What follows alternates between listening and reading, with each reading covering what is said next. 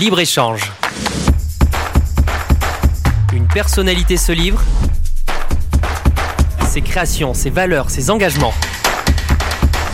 Une émission avec Olivier Biscay.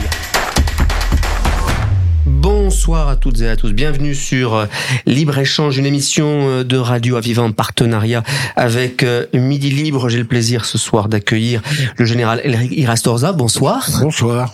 Ancien chef d'état-major de l'armée de terre, ancien président de la mission du centenaire de la Première Guerre mondiale, membre actif de nombreuses associations. On va y revenir évidemment tout au long de, de cette émission. On parlera évidemment histoire, devoir de mémoire, valeurs des jeunes et puis de la place de la France euh, sur euh, le territoire euh, international et européen. général, vous avez 72 ans. si ma fiche est à jour, est-ce qu'à 72 ans on prend sa retraite en France? Est-ce que vous avez un regard particulier pour lier notre interview à l'actualité sur ces manifestants qui veulent la retraite à 60 ou qui étiez actif? Si, si, vous voulez, je crois qu'il y, y, a deux choses. Il y a une limite euh, physique, et puis on peut pas forcément à 72 ans faire les mêmes choses qu'avant. Je le, je le, mesure tous les jours, mais on continue à faire beaucoup de choses malgré tout. Et puis il y a une limite, euh, je pense, euh, cérébrale. Mhm. Je pense qu'il faut tout, continuer à faire tourner la machine. Et c'est là, ça, honnêtement, ça procure de, de, de, de vraies satisfactions que ce soit dans le milieu associatif, que ce soit dans son milieu personnel, etc. La lecture, euh, l'information. Euh, en fait, il faut pas lâcher, quoi. Je crois que le pire doit être euh, doit être une espèce d'enfermement, quoi, et, de renoncer aux, activités. Voilà, non. D'ailleurs, je mesure dans le, milieu associatif dans lequel je suis très impliqué le nombre de gens qui qui. Vous savez, si dans ce pays, s'il n'y avait pas les bénévoles, et en particulier, s'il n'y avait pas les bénévoles retraités, dont on dit qu'ils sont un, tiers à la moitié euh, dans les dans les associations de, de, de soutien, en particulier aux, aux, populations en difficulté, je pense que les choses seraient vraiment plus difficiles. Mais vous comprenez euh, la, la colère des Français, euh, la, les manifestants, euh, ces Français qui euh, ont un rapport au travail qui a terriblement changé. Vous qui avez servi la France toute votre vie. Oui, mais j'ai surtout un père qui était qui était maçon travaillais sur les chantiers, je le voyais partir le matin de bonne heure, je le voyais rentrer le soir. Euh, à ce moment-là, il y avait un mot qui nous terrifiait, c'était les intempéries. Mhm. Parce que quand il y avait les intempéries, il restait à la maison, mais surtout, on mettait beaucoup moins d'argent. Euh, voilà, donc c'était c'était c'était pas simple. Et puis euh, l'effort demandé dans certains métiers doit être absolument pris en compte. Voilà. Donc après. Donc la pénibilité, ah c'est important. C'est un sujet sur lequel le gouvernement doit agir. Ben je pense que c'est un sujet qui, qui tombe sous le sens, si vous voulez. Il y a des métiers qui sont plus durs que d'autres. Voilà. Et je comprends parfaitement que certains soient usés physiquement plus que d'autres. Voilà, même, même, même chez nous, dans le milieu, dans le milieu militaire, si vous voulez, il y a des métiers qui sont plus fatigants que d'autres, euh, qui sont euh, plus accidentogènes que d'autres, euh, qui font que les gens terminent leur carrière après avoir bien été éprouvés. que ce soit à l'entraînement, que ce soit en opération, etc. Voilà, c'est des choses que l'on oublie et je pense que c'est des choses qui doivent être prises en compte. Voilà, peut-être avant tout le reste, qui, qui est quand même bien, bien, bien agrémenté de considérations politiques multiples.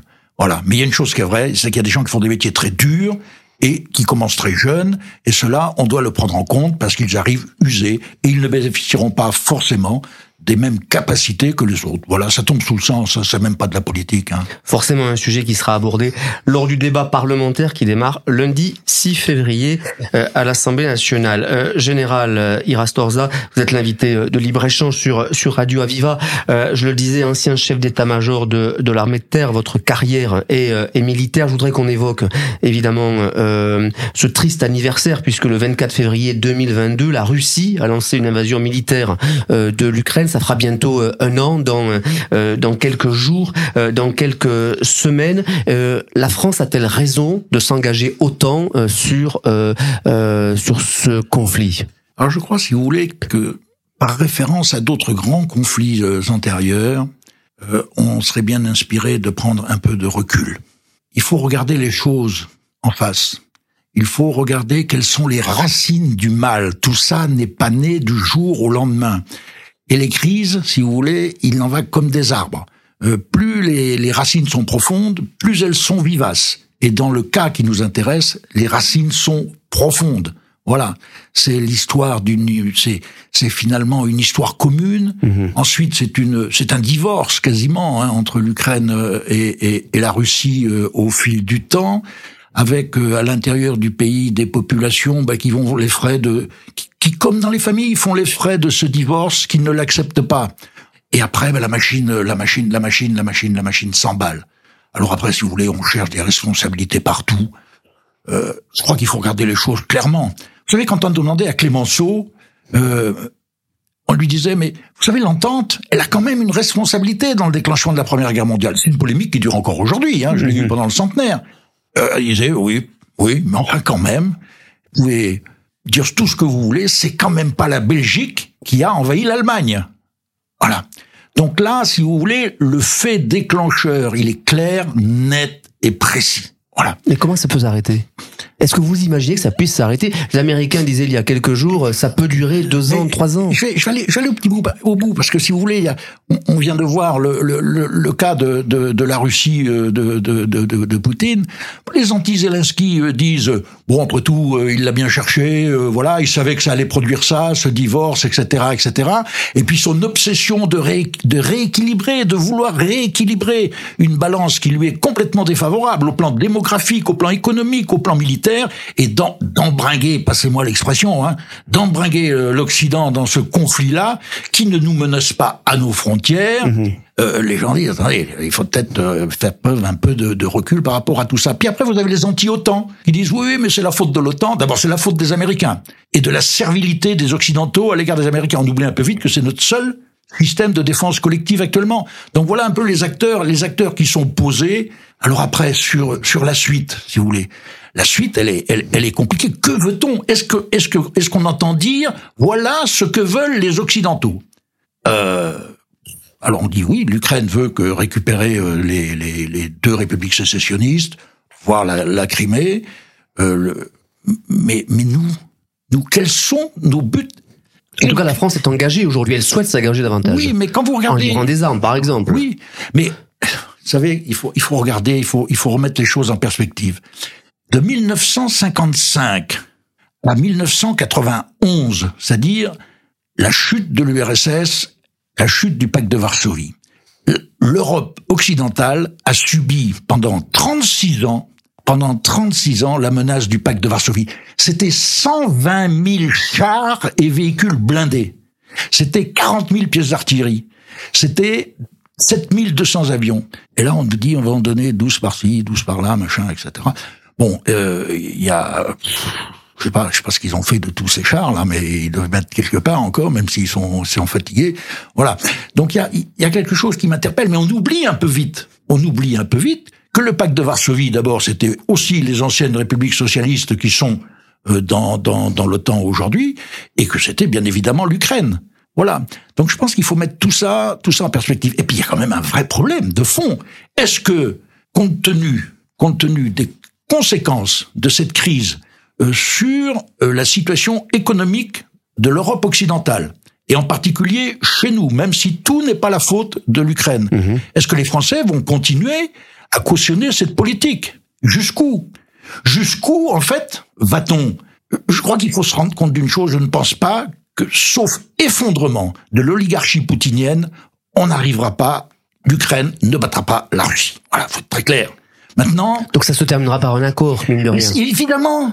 Vous savez, Clémenceau, encore lui, son premier mot au général Mordac, qui était son chef de cabinet militaire, le 11 novembre 18, c'était qui lui annonce, qui lui annonce que l'armistice a été, qui lui a annoncé déjà que l'armistice était signé, et, le- et, le- et- et- et là, bon, il a éclaté en sanglots, il s'est ressaisi, et vous savez ce qu'il a dit, une des premières phrases, il a dit maintenant, le plus dur est devant nous, il va falloir faire la paix, construire la paix, point de suspension, le plus dur sera avec nos alliés. Rien n'est simple. C'est la paix, c'est le temps d'après. La guerre, la guerre, euh, euh, que la guerre se termine. Attendez, mais il va falloir reconstruire le monde derrière. Que, que veut-on Et exactement pas simplement l'Ukraine, mais le monde et l'unité. oui, oui, le monde derrière. Parce que quelque part, si vous voulez, euh, actuellement, le, président de la République l'a dit, les, équilibres actuels ou les rapports de force actuels sont quasiment contestés partout sur la planète. Partout. Mais on va pas rester comme ça, à contester partout. Il va falloir réorganiser l'affaire. Est-ce que l'ONU tient toujours le rôle qui devrait être le sien? Elle a condamné l'agression. And so what Qu'est-ce qu'il y a eu derrière? Qu'est-ce qu'il y a eu derrière? Bah pas pas pas pas pas, pas grand chose. Hein. Voilà. Le conseil le conseil de permanent du Conseil de sécurité. Il est né du lendemain de la deuxième guerre mondiale. Mais vous avez des pays comme l'Inde, la Chine, le Pakistan, le Japon. À eux quatre, ils font 40% de la population mondiale. Euh, on va peut-être dire, attendez, il faut peut-être qu'on s'occupe aussi des affaires, nous, de façon permanente. Mhm. Et d'autres pays avec eux. Je crois qu'on va aller vers une recomposition complète. Ensuite, que veut-on? Est-ce qu'on veut une Russie? C'est ça la vraie question. Est-ce qu'on veut une Russie? Euh, qui soit mise au banc de la société, un État paria, mais un État qui est le plus étendu du monde, le plus étendu du monde, avec 17 millions de kilomètres, qui s'étend sur 11 fuseaux horaires, qui a euh, quasiment une, une espèce de, de Corée du Nord bis, quoi. Mais, mais sauf que euh, c'est 60, un PIB 70 fois supérieur, 7 fois plus d'habitants. C'est le seul pays au monde actuellement avec euh, l'entreprise d'Elon Musk à pouvoir ravitailler l'ISS quand même. Moi, je sais pas ce qu'il pense l'Américain qui est actuellement dans la station spatiale. Il doit être en train de se dire pourvu que les Russes viennent me chercher. Est-ce que la France est assez puissante pour faire entendre sa voix, une voix euh, un peu différente peut-être de certains dirigeants euh, européens? Combien reste-t-il Combien reste-t-il de Français sur 1000 habitants aujourd'hui sur Terre? Neuf. Neuf. Mhm. Voilà. Donc il y a un moment, si vous voulez, bien sûr qu'il faut faire entendre notre voix, mais est-ce que notre voix sera écoutée? Ça, c'est autre chose. Voilà. On peut toujours dire. Mais aujourd'hui, sur 1000 habitants de la planète, il y a neuf Français. Il est sûr que... Et, puis neuf Français, mais les autres, les autres avancent. Vous savez, le, monde pourra vivre sans nous, mais nous, on ne peut pas vivre sans lui. Ça, c'est très clair. Dans un pays qui est démuni de tout, hein. On le voit, hein, même de, de gasoil, euh, même on a eu peur de manquer d'huile de tournesol pour faire des frites. Enfin, tout, tout, tout, tout s'en est mêlé, quoi. Hein. Voilà, tout d'un coup, les Français découvrent qu'on n'a plus de doliprane, qu'on n'a plus de ceci, qu'on n'a plus de cela. Oui, on a besoin du reste du monde pour vivre. Général Irastorza, ancien chef d'état-major de l'armée de terre, je te le disais, euh, quel regard portez-vous sur le chef de guerre Emmanuel Macron? Vous qui avez approché euh, tant euh, d'hommes politiques et de chefs d'État. Vous savez, je, je, je, crois qu'il faut rester au niveau des principes. Je, je le discutais avec les jeunes dans le dans, dans, dans Avant cette interview, oui. Ouais, qui me disaient, ouais, il va y avoir une grosse manœuvre, etc. Est-ce qu'il faut y voir un signe? Non. Hmm. Mais non. Tout est politique. Il ne faut pas se tromper. La guerre n'est pas une affaire militaires, les militaires, c'est l'exécution. C'est l'exécution, c'est encore Clémenceau. Clémenceau à Foch. Disant, n'oubliez pas, n'oubliez pas que le militaire conduit la guerre. Que le politique conduit la guerre. Voilà. C'est comme ça. Donc, il est, il est dans son rôle. Mhm. Voilà. Il est dans ce rôle. Ce que je souhaiterais, si vous voulez, c'est qu'il ne soit pas isolé dans ce rôle. Et que nos hommes politiques, en particulier au niveau local, mais local, je ne parle pas que, de, que d'ici, Languedoc-Roussillon, l'Hérault, etc., mais je pense aux députés, etc., euh, ne se laisse pas porter par la guerre comme le bouchon sur la vague, Mhm. mais finalement soit une force de proposition pour pouvoir esquisser la façon dont on pourrait sortir de cette crise. Moi, je suis malheureux quand je vois des élus euh, se, se, se déchirer pour la bouvine, pour des, des, des, des, des, des trucs, je me mets la bouvine en plus. Hein. Donc, euh, non, non, mais c'est franchement, c'est pas, le c'est niveau- vous c'est dites. pas le niveau, quoi. Hmm. C'est pas, le- c'est pas le niveau. On, on- a, on a une crise mondiale sur les bras, et pendant ce temps-là, on fait de la petite politicaillerie. Là, c'est, c'est assez hallucinant, quoi. Je le dis comme je pense en tant que citoyen. J'ai quand même le droit de le dire, quoi. hein. Voilà. Il a manqué d'un débat, un vrai débat sur euh, la guerre. Ah, je crois qu'il faudrait qu'il y ait un débat. Ensuite, il faut pas oublier, il faut pas oublier que la suite, parce qu'à force d'envoyer, si vous voulez, on envoie des chars, on envoie des canons, très bien. Mais un Charles, un Charles euh, Abrams ou un Charles Leclerc, un César, mais prenons ces deux chars. C'est pas une Twingo hein, qu'on poserait sur le, le, le- le parking d'Auchan avec les clés sur le tableau de bord en disant ça y est, vous pouvez y aller. Euh, attendez, ça marche pas comme ça. Donc un jour ou l'autre se posera inévitablement avec l'usure des forces ukrainiennes le problème de l'envoi avec les matériels des gens qui les soutiennent et un jour des gens qui les servent. Mais il y a deux, il y a deux obstacles à ça qui sont quand même importants et qu'il ne faut pas perdre de vue. C'est est-ce que les Français vont accepter que leurs soldats, leurs enfants, aillent mourir pour Kiev? Attendez, c'est pas rien quand même.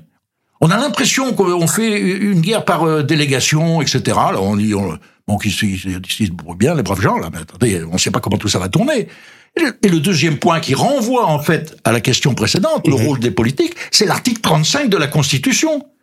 La prolongation de cet engagement, si d'aventure on devait déraper vers la guerre, passe par et l'aval.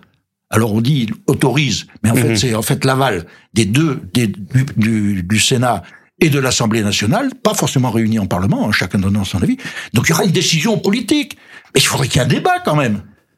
Donc les parlementaires doivent s'engager sur euh, le sujet et apporter leur voix également. Général Irastorza, ancien chef d'état-major de l'armée de terre, vous êtes l'invité de Libre-Échange sur Radio Aviva, président de la mission du centenaire de la Première Guerre mondiale. Je voudrais qu'on évoque la question du devoir de mémoire. Elle est importante, euh, cette question du devoir de mémoire en France aujourd'hui. Est-ce qu'elle est euh, à la fois sous-estimée? Est-ce qu'elle est, euh, est-ce qu'on la fait vivre comme il, on le devrait? Votre question, votre question, votre question est pertinente. Et j'avoue, si vous voulez, que c'est celle qui, m'a le, qui, qui, qui me perturbe le plus actuellement.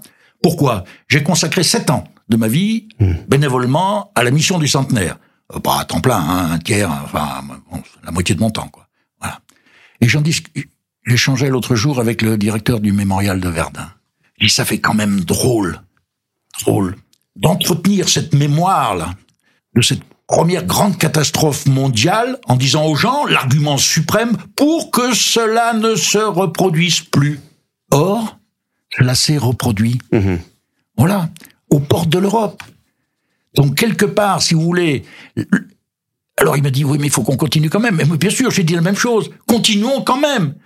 Continuons quand même. Mais l'argument des jeunes, des jeunes, je vais dans les établissements scolaires, hein, euh, dans deux établissements scolaires euh, de, j'ai échangé avec les élèves. On me dit mais pourquoi tu fais encore ça à ton âge? Je dis je fais encore ça à mon âge parce que j'en ressors à chaque fois agaillardi. Parce qu'on a des jeunes qui sont bien. Ouais. Voilà. Donc, il pose cette question-là, comme vous. Mais à quoi ça sert le devoir de mémoire? Il dit, ben, pour que la guerre ne revienne pas. Il me dit, mais elle est revenue. Donc, vous n'avez servi à rien. Attendez, c'est quelque chose, quand même. Je vous rappelle que le 11 novembre euh, 2018, sous l'Arc de Triomphe, on avait rassemblé euh, 80 chefs d'État, euh, de gouvernement, etc. J'étais arrivé groupé, d'ailleurs, sauf un, qui était arrivé tout seul, Poutine, démarqué de tout le reste, déjà. Déjà. Mhm. Mais je dis déjà, mais à ce, moment-là, on dit bon, peut-être il était en retard, peut-être Mhm. ils ont des, des processus, des process de sécurité qui sont pas les mêmes que les nôtres. Bon, voilà. Donc on fait pas trop, on était loin de se dire que. Mais n'empêche avec le recul, je me dis ah tiens c'est étonnant. Et tous ces chefs d'État étaient là. Il y avait Trump, il y avait, il y avait, il y avait euh, Poutine, il y avait, il y avait- il y avait 80 chefs d'État et de gouvernement avec un forum sur la paix l'après-midi. Et tout ce petit monde-là n'avait qu'une obsession, que cela ne se reproduise pas. Mais nous y sommes. Et nous y sommes, M. Biscay, nous y sommes. C'est ça c'est ça qui est, qui est troublant. Alors, il faut continuer. Il faut continuer parce que le pire n'est pas encore arrivé. Pour nous. Je le dis de façon très, très égoïste, sans doute. Alors, bien sûr qu'il y a des valeurs à défendre. Je dis, ça doit être compliqué. Vous parliez du président de la République. Ça doit être compliqué. Parce qu'il va falloir garder les nerfs, hein, dans les, dans les, dans les mois qui viennent, hein.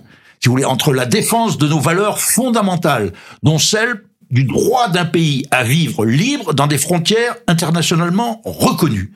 Ça, c'est un principe fondamental.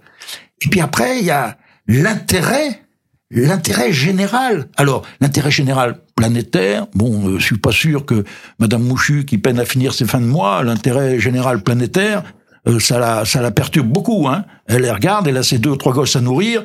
Elle dit, par les temps qui courent, moi, euh, l'intérêt planétaire, euh, le principe. C'est pas l'essentiel. C'est pas l'essentiel. C'est pas la priorité, bien C'est sûr. pas la priorité. Alors on peut dire, c'est, mais c'est la nécessité qui fera loi une fois de plus, une fois de plus. Alors on dit ouais, évidemment, euh, pff, euh, c'est c'est c'est c'est c'est c'est le principe munichois, quoi. Voilà. Oui, mais je crois quand même qu'il va falloir faire attention entre être munichois ou se complaire dans les rodomontades, si vous voulez, moi je, moi je, moi je, vous allez voir ce que vous allez voir. Il doit y avoir surtout un chemin médian à trouver, un chemin médian euh, qui fait qu'il va falloir sortir de ce bazar-là. Voilà, c'est pas compliqué. Vous parliez des valeurs, vous parliez de la jeunesse, vous parliez de l'école également. Il y a besoin encore aujourd'hui euh, de euh, euh, de rappeler euh, aux jeunes euh, quelles sont nos valeurs. Est-ce que est-ce que vous êtes pessimiste là-dessus? J'entends de l'optimisme dans votre voix parce que vous avez euh, plaisir à les rencontrer ces jeunes-là. Mais que doit-on faire de plus avec ces jeunes? Qu'est-ce qu'on leur dit sur les valeurs de respect, sur la France? On parle beaucoup de cela aujourd'hui. La France dans l'Europe, Oui, la patrie. oui. Et c'est pas désuet. C'est pas désuet. C'est pas désuet. C'est moderne pour vous. Mais oui, c'est pas désuet, c'est moderne. C'est un enracinement. On les, on- Qu'est-ce qu'est-ce que vous voulez que je vous dise Maintenant, on ne chante plus que la Marseillaise pour les matchs de foot, quoi, Mhm. ou les matchs de hand. Même si le résultat est parfois euh, pas celui qu'on aurait espéré. Bon, enfin, bon, c'est comme ça. Mais il y a un moment, il y a quelque chose derrière tout ça, quand même. Il y a quelque chose, c'est d'où on vient, c'est quelque chose dans lequel on se reconnaît. C'est, vous savez, le, le, le vivre ensemble, c'est pas quelque chose, c'est pas un effet de mode. C'est vieux. On le faisait avant, euh, comme ce jour-là faisait de la prose sans, sans savoir. Mhm. Après, on vivait ensemble. Voilà. Avec, euh, le, avec ce qui allait bien, avec ce qui allait pas bien, etc. Mais il y avait des racines. Il y avait des racines communes pendant la Grande Guerre. Vous saviez, ces Bretons qui retrouvaient nos Catalans et tout, ils étaient dans la même tranchée. Ils ne se comprenaient même pas au début, hein, euh, difficilement à la fin. Mais ils étaient là pour la même raison. La même cause. La même cause. Mhm. Voilà. Une cause de liberté. Alors après, on peut, on peut toujours se bosser, mais je crois qu'il faut que les gens se reconnaissent dans, dans, dans ça, se reconnaissent dans quelque chose. C'est, on vient de loin quand même. On vient de loin. On vient de loin et je vous l'ai dit, on va vers pas grand chose. Neuf habitants sur mille sur Terre aujourd'hui. Il faut absolument qu'on arrive à faire, en plus de, il faut que ces neuf-là puissent porter ces valeurs-là. Voilà. Mais vous qui avez servi la France pendant tant d'années, considérez-vous qu'aujourd'hui, euh, il y a encore euh, autant de serviteurs de la France? Que ça, pour le coup, c'est une, c'est un sujet qui est assez désuet. Servir la France. C'est alors, c'est- c'est- c'est- une vraie question. J'ai, c'est un secret pour personne. Hein, j'ai participé avec d'autres à la, à, la, à, la, con- à la construction de cette armée professionnelle, puis surtout à son recrutement et à sa mise sur pied. Absolument. Hmm. J'ai, j'ai, parcouru la France, tous ces centres de recrutement, parlé avec les jeunes, que ce soit au moment du recrutement, quoi, ap- après, etc. Au début, il faut regarder les choses en face. Souvent, les jeunes qui s'engagent, je parle en particulier de nos, de nos, nos, nos soldats et voir certains, certains de nos sous-officiers, c'est souvent pour quitter une situation qui n'est pas forcément excellente, pour trouver un métier. Mhm. Est-ce qu'il y a une honte aujourd'hui à gagner sa vie en défendant son pays Moi, j'ai toujours été persuadé que non. Voilà. Que ce soit dans l'armée, que ce soit dans la police, que ce soit, etc., etc. Et puis après, si vous voulez, ça se construit. Mhm. Ça se construit. Vous avez beau dire aux jeunes, venir le drapeau, etc. Mais combien un peu à la fin du mois, etc. Et puis, qu'est-ce que je vais devenir et tout. Donc, c'est un coup complet. Mais les valeurs, elles se construisent par la suite. Par la suite. Vous savez, c'est pas grand-chose. C'est pas grand-chose. Quand j'étais capitaine au 10e régiment de parachutistes, hein, euh, que j'ai commandé par la suite, j'avais, j'avais écrit quatre mots. Quatre mots dans ma compagnie qui m'ont accompagné jusqu'au dernier jour mais qui apprennent. C'était le premier, c'est la rigueur. Pas, mais pas la rigueur. Ça, évidemment, les militaires disent, c'est carré, machin, boulon, j'en passais des meilleurs. Non, la rigueur. C'est l'amour du travail bien fait. Mhm. Le respect de son engagement. Voilà, on nous dit, voilà. Et puis après, c'est l'enthousiasme. L'enthousiasme, c'est le courage du cœur. Si vous voulez, il faut y aller. Quoi. On y va, on y va. Puis des fois, ça coince quand même. Alors après, c'est la volonté qui est, elle, le courage, le courage du cerveau. Et puis enfin, la camaraderie.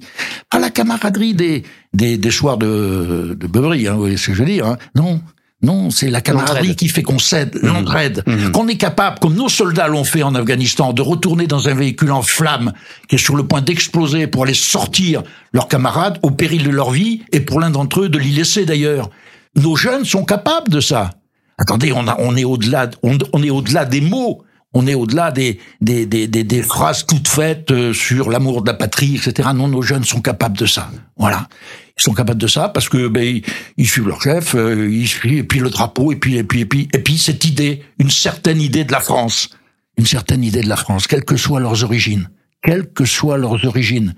Et en particulier leurs origines ethniques. Vous savez, moi je rigole tout le temps parce que j'avais mon, premier- mon premier capitaine, l'anecdote fait rire, mais mon premier capitaine, c'était un Guinéen. Mhm. Capitaine Bas Souleymane, avec lequel je suis toujours en contact. hein. C'était en les années 73. Un jour, il m'appelle, il me dit, bon, j'ai un papier pour toi, mais moi, je suis pour rien là-dedans. On te demande un certificat de nationalité, motif non à consonance étrangère. Et je suis allé au tribunal. Alors que j'avais déjà donné ça pendant, hein, on rentre pas à Saint-Cyr comme ça. Mais je suis allé au tribunal, je le conserve. Je l'ai pas encore fait encadrer, mais je le conserve, voilà. Donc, c'est, il faut aller au-delà de ça. Il faut aller au-delà de ça. La peine des parents les mêmes. Moi, j'ai enterré, j'ai enterré des soldats de, de, de, de, de, confession, de confession musulmane, des soldats qui n'en avaient aucune religion, des soldats chrétiens par raccro au dernier moment parce qu'on sent que ça va pas bien, quoi. Voilà. Mais, le, mais la souffrance des familles est la même. La souffrance des familles est la même. Et puis finalement, la consolation, la consolation des familles, parfois un peu agressive, mais souvent à 90%. La satisfaction qu'elles ont, c'est que le gamin soit mort pour la France. Mort pour la France, attendez, c'est quelque chose. C'est pas rien, quoi. Voilà, il en reste encore. Il reste encore ça. Mais c'est un sacrifice, et c'est un sacrifice qu'il faudra que les Français acceptent si on le leur demande. Et c'est pas la même chose de mourir pour la France que de mourir pour Kiev. Merci, euh, général, ancien chef d'état-major de l'armée de terre, je le disais, président de la mission du centenaire de la Première Guerre mondiale. Euh, général Iratorza, vous étiez euh, mon invité ce soir. Évidemment, nous aurions pu dire que vous étiez extrêmement engagé pour euh, Castries, par exemple. Nous aurions ah pu dire également que vous êtes désormais engagé pour l'Académie de sciences et de lettres de Montpellier et engagé pour euh, une vingtaine d'associations dans lesquelles eh bien euh, vous faites part de votre savoir, de votre engagement et de votre service pour la France. Merci beaucoup. J'étais ravi. Merci, Monsieur Biscari. Merci et très bonne soirée à vous. Libre échange. Une personnalité se livre ses créations, ses valeurs, ses engagements. Une émission avec Olivier Biscay.